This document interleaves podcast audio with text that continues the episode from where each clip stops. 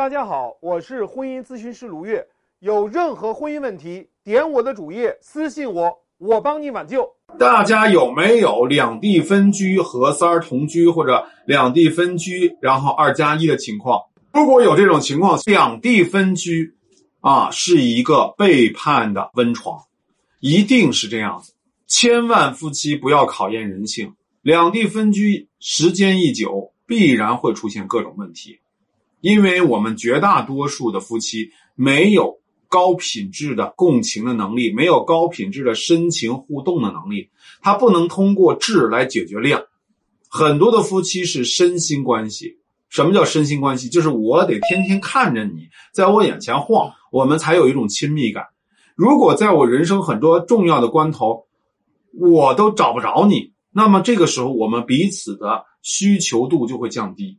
所以，男人在背叛以后，第一招往往就是透明人战术。为什么男人要用这个把你当成透明人的战术？是因为他通过这种方式让你觉得你在这个关系里面无足轻重，你就像是个臭虫一样，他随时可以把你碾死。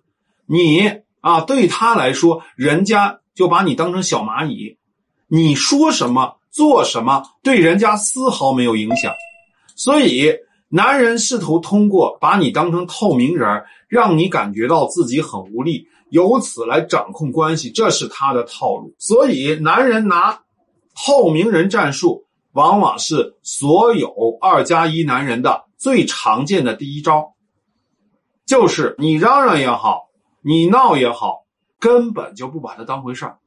所以，在这个时候啊，你该怎么办呢？对吧？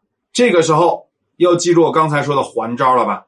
他把你当透明人你呢就让他没办法把你当成透明人既然事业是他的软肋，为什么不戳一戳他呢？